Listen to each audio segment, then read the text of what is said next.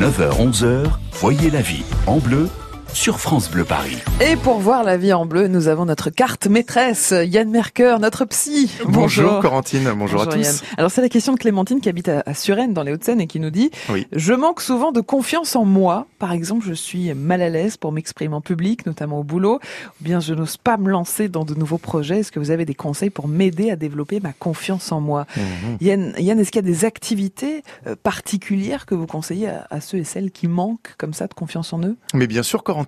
Alors avant de vous les citer, je vous rappelle que gagner en confiance en soi, hein, ça veut dire installer en soi le sentiment que l'on va réussir à faire face à la situation dans laquelle on est impliqué.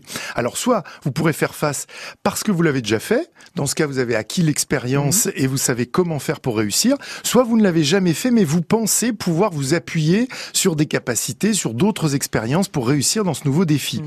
Alors pour travailler le sujet de la confiance en soi, bah, vous avez besoin de vous entraîner et autrement dit d'exercer des capacités pour les développer et vous sentir plus à l'aise. Mm. Alors il y a trois grandes catégories d'activités qui vont vous permettre d'exercer ces fameuses capacités.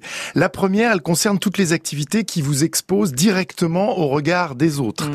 Avec ces activités, vous allez régulièrement parler, agir hein, sous le regard d'un public. Donc l'exemple Le emblématique, c'est l'activité théâtrale. Donc rien de tel que de jouer des scènes devant un public, de Mhm. faire des impros pour vous familiariser avec ce regard des autres et prendre confiance. Alors j'ai parlé de théâtre, mais ça marche aussi avec du chant par exemple. Mhm. hein. on peut faire partie d'une chorale, on peut jouer d'un instrument, faire de la musique en groupe. Mhm. L'idée c'est que par la pratique régulière, hein, vous vous deveniez plus à l'aise face Oui. au regard et surtout au jugement des Au autres. public, donc. Voilà. euh, Bon. Oui.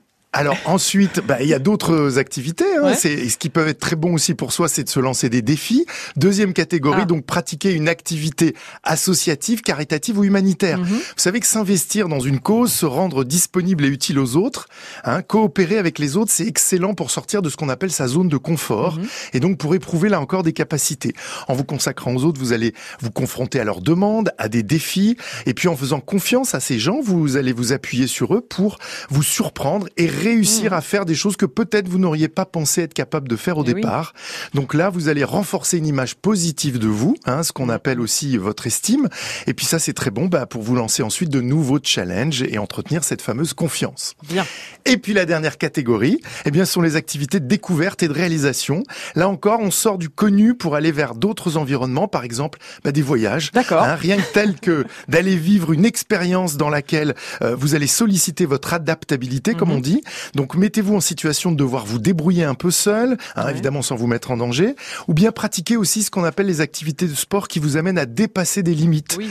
hein, en vérifiant par l'expérience que vous réussissez encore une fois à vous adapter, eh bien votre cerveau enregistre le message Mm. suivant, vous avez des ressources et vous savez faire. Eh oui. Dans quelques temps, vous allez du coup ressentir une sécurité intérieure plus grande, hein, la fameuse confiance en vous, Mm. sur laquelle vous oserez vous appuyer pour ça. vous lancer des nouveaux défis, qu'ils Ouais. soient professionnels ou Eh oui. personnels. Donc on va monter un peu en compétence, et on C'est va ça. prendre confiance en nous. Exactement. Merci beaucoup Yann.